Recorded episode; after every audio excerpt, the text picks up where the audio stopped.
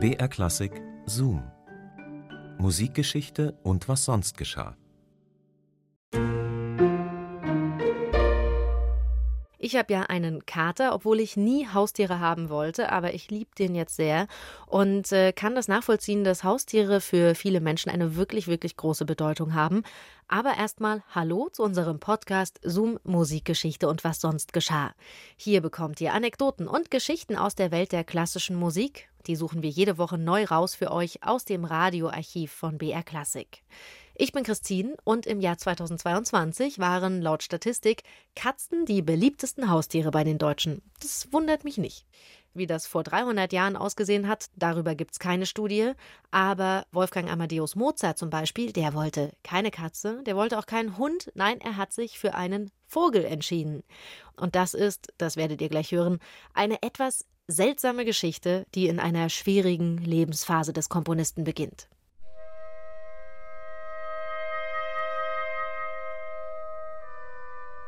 Liebste Schwester, du kannst dir leicht vorstellen, wie schmerzhaft mir die traurige Nachricht des jähen Todesfalles unseres liebsten Vaters war, da der Verlust bei uns gleich ist. Da ich dermalen unmöglich Wien verlassen kann, welches ich mehr täte, um das Vergnügen zu haben, dich zu umarmen, um die Verlassenschaft unseres seligen Vaters betreffend, es kaum der Mühe wert sein würde.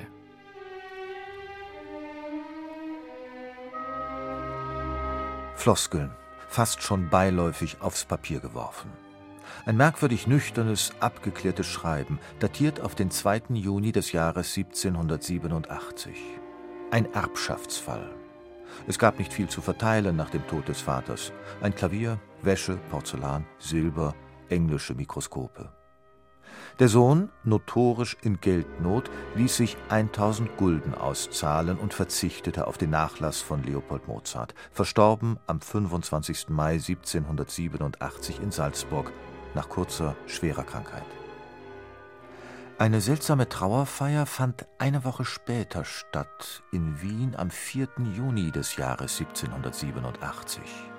Eine würdige Prozession in gemäßigten Schritten. Die Trauergemeinde sang Hymnen in Moll. Und am Grab des Betrauerten, im Garten eines Vorstadthauses, rezitierte Wolfgang Amadeus Mozart eine selbstverfasste Trauerklage. Hier ruht ein lieber Narr, ein Vogel starr. Noch in den besten Jahren musst er erfahren des Todes bittern Schmerz. Mir blut das Herz, wenn ich daran gedenke. O Leser, schenke auch du ein Tränchen ihm. Er war nicht schlimm, nur war er etwas munter, doch auch mitunter ein lieberloser Schalk und darum kein Dalk. Ich wett, er ist schon oben, um mich zu loben für diesen Freundschaftsdienst ohne Gewinst, denn wie er unvermutet sich hat verblutet, dacht er nicht an den Mann, der so schön reimen kann. Wolfgang Amadeus Mozart reimte holprig, doch mit Herz, Verse über ein gelehriges Federvieh. Vogel Star war von der Stange im Käfig gefallen und am 4. Juni verendet. Drei Jahre lang hatte das possierliche Tier gepfiffen und geflötet. Ein Kanarienvogel beerbte das gelehrige Tier und trillerte fortan in diesem Käfig bis unmittelbar vor Mozarts Tod im Jahr 1791. Seinen Vorgänger, ein Exemplar der Spezies Sturnus vulgaris, hatte Mozart 1784 erworben. Kostenpunkt 34 Kreuzer, penibel verzeichnet in seinem Ausgabenbuch am 24. Mai. Daneben mit elegant geschwungener Schrift eine kleine Melodie notiert, alla Rondo, fünf Takte in G-Dur.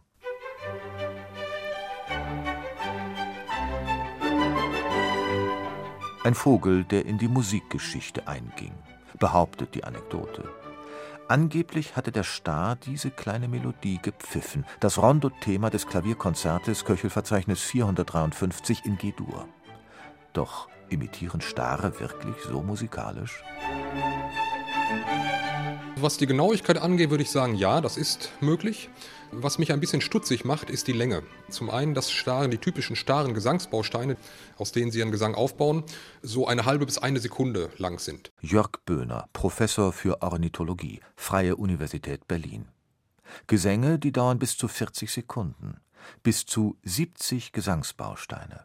Pfiffe, ein ratterndes Klicken, mehrstimmig oft, in die die lernfreudigen Stare Imitationen einbauen, Rufe anderer Vögel, Zivilisationsgeräusche, selten Sprache und musikalische Fundstücke. Aber Mozarts Vogel imitiert nicht originalgetreu, sondern komponiert. Ich vermute mal, dass er es, wo wir eben die ganzen Hinweise darauf haben, in seinen eigenen Gesang ein bisschen eingebaut hätte. Das heißt, vorher vielleicht etwas anderes gesungen hätte, nachher ein bisschen anderes, vielleicht zwischendurch auch nochmal ein bisschen anderes, sodass wir, wenn wir die Originalaufnahmen da nicht vorliegen haben, auch schwer sagen können, wie rein war denn tatsächlich das, was der Star da vorgetragen hat.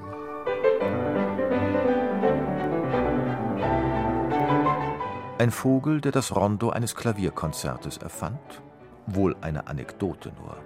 Danach missachtete das pfiffige Federvieh außerdem konsequent die Tonart G-Dur, fügte dem melodischen Einfall eine unverwechselbare Note bei, ein Giss. Das war schön, soll Mozart gesagt haben. Ein spottendes Federvieh? Doch die Nachwelt verstand keine Scherze dieser Art. Warum hatte Wolfgang Amadeus Mozart keine Trauermusik für seinen Vater komponiert? Und war da nicht auch noch diese merkwürdige Geschichte mit der Begräbniszeremonie für ein pfeifendes Federvieh? Ein Rätsel. Doch vermutlich hatte Mozart den Tod des Vaters schon geahnt, als er im April 1787 einen besorgten Brief nach Salzburg schrieb. Nun höre ich aber, dass Sie wirklich krank seien. Wie sehnlich ich einer tröstenden Nachricht von Ihnen selbst entgegensehe, brauche ich Ihnen doch wohl nicht zu sagen, und ich hoffe es auch gewiss obwohl ich es mir zur Gewohnheit gemacht habe, mir immer in allen Dingen das Schlimmste vorzustellen. Da der Tod, genau zu nehmen, der wahre Endzweck unseres Lebens ist, so habe ich mich seit ein paar Jahren mit diesem wahren besten Freunde des Menschen so bekannt gemacht, dass sein Bild nicht allein nichts Schreckendes mehr für mich hat, sondern recht viel Beruhigendes und Tröstendes.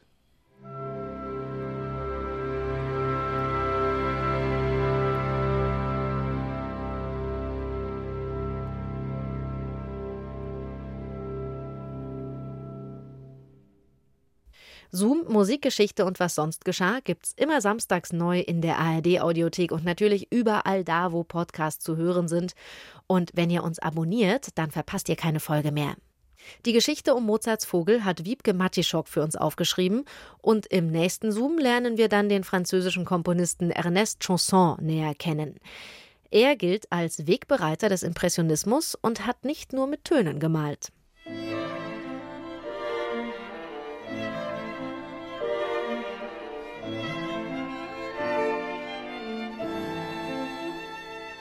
Vielleicht noch etwas Ultramarin dazu. Nicht viel, nur eine Spur. Dann mischen. Genau. Das war keine wirkliche Farbe mehr, das war mehr der Eindruck einer Stimmung.